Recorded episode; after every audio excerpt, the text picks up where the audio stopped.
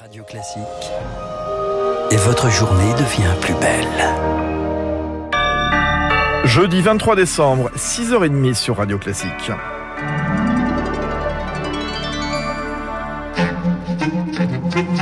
La matinale de Radio Classique avec Fabrice Lundy.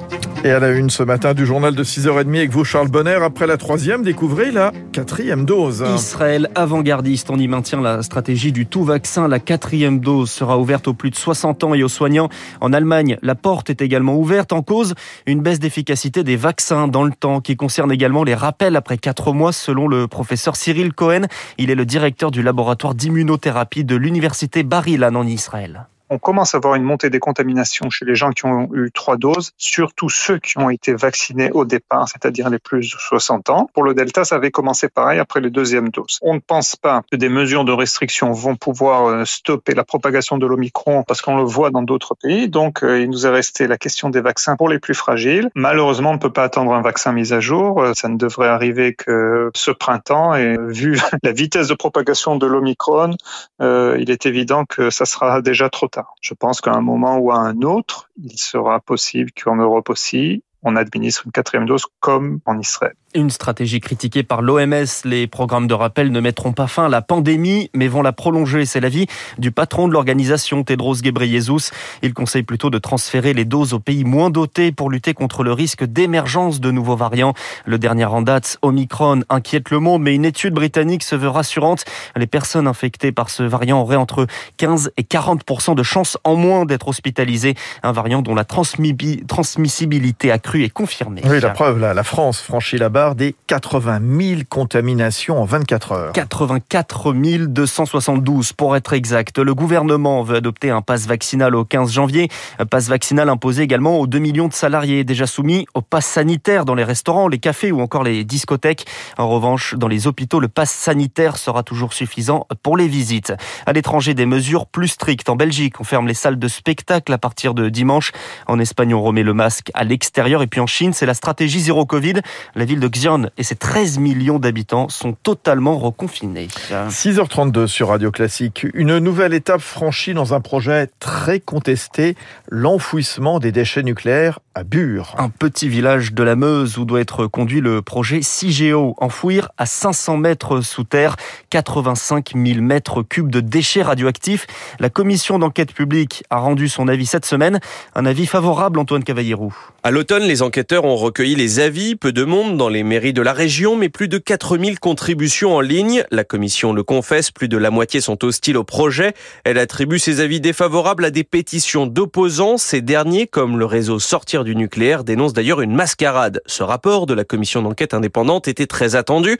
Avec cet avis favorable, la procédure de DUP, déclaration d'utilité publique, peut se poursuivre. C'est à présent aux communes concernées de se prononcer, puis au Conseil d'État, avant un dernier feu vert du gouvernement. La DUP ouvrira la voie alors à des expropriations.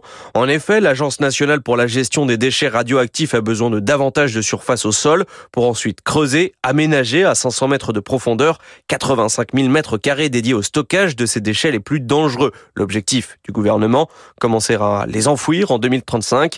Ils resteront là pour des dizaines voire des centaines de milliers d'années. Antoine Cavallero. Éric Zemmour condamne une vidéo simulant des tirs sur des personnalités politiques. Plusieurs vidéos relayées sur Internet qui montrent un homme arborant une casquette faisant référence à l'essayiste. Il tire avec un gros calibre citant des antifas et je cite des gauchistes ou encore Emmanuel Macron et de membres de la France Insoumise dont le député Alexis Corbière.